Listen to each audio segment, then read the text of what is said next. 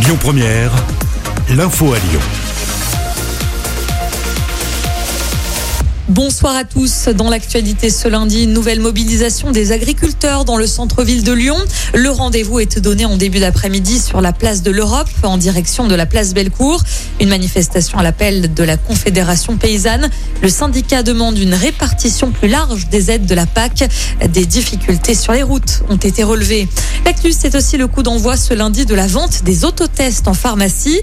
Un arrêté du ministre de la Santé a été publié hier au journal officiel. Le prix est encadré, 6 euros pour l'instant. Il devrait baisser dans les prochaines semaines.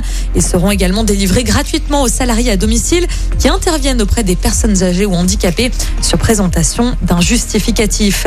Côté vaccination, elle est désormais ouverte aux plus de 55 ans. C'est une annonce d'Olivier Véran hier. Les personnes âgées de plus de 55 ans sans comorbidité peuvent se faire vacciner avec AstraZeneca ou bien Johnson Johnson, dont les premiers flacons arrivent en France aujourd'hui. Au moins 4 millions de Français sont concernés. Retour sur cette macabre découverte dans le deuxième arrondissement de Lyon. Selon le progrès, un corps a été découvert dans un appartement vendredi dernier. Il s'agirait d'un homme d'une soixantaine d'années avec une balle dans la tête. Le voisinage a donné l'alerte après avoir entendu deux coups de feu à 30 minutes d'intervalle. La police, appuyée par un effectif de la BAC, a sécurisé la rue et est intervenue. Une enquête est en cours.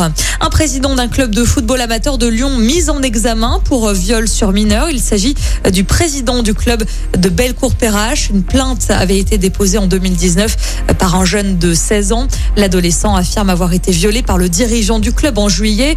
En novembre dernier, une information judiciaire avait été ouverte. Et puis ce lundi, c'est l'ouverture des inscriptions pour la Trail ASIX Saint-Élion. Les billets sont en vente en priorité pour les personnes déjà inscrites à la course de l'an dernier. Elle avait été annulée à cause de la crise sanitaire. Comptez entre 65 et 95 euros pour vous inscrire. La course aura lieu le 27 novembre prochain. Écoutez votre radio Lyon Première en direct sur l'application Lyon Première, lyonpremière.fr et bien sûr à Lyon sur 90.2 FM et en DAB+. Lyon Première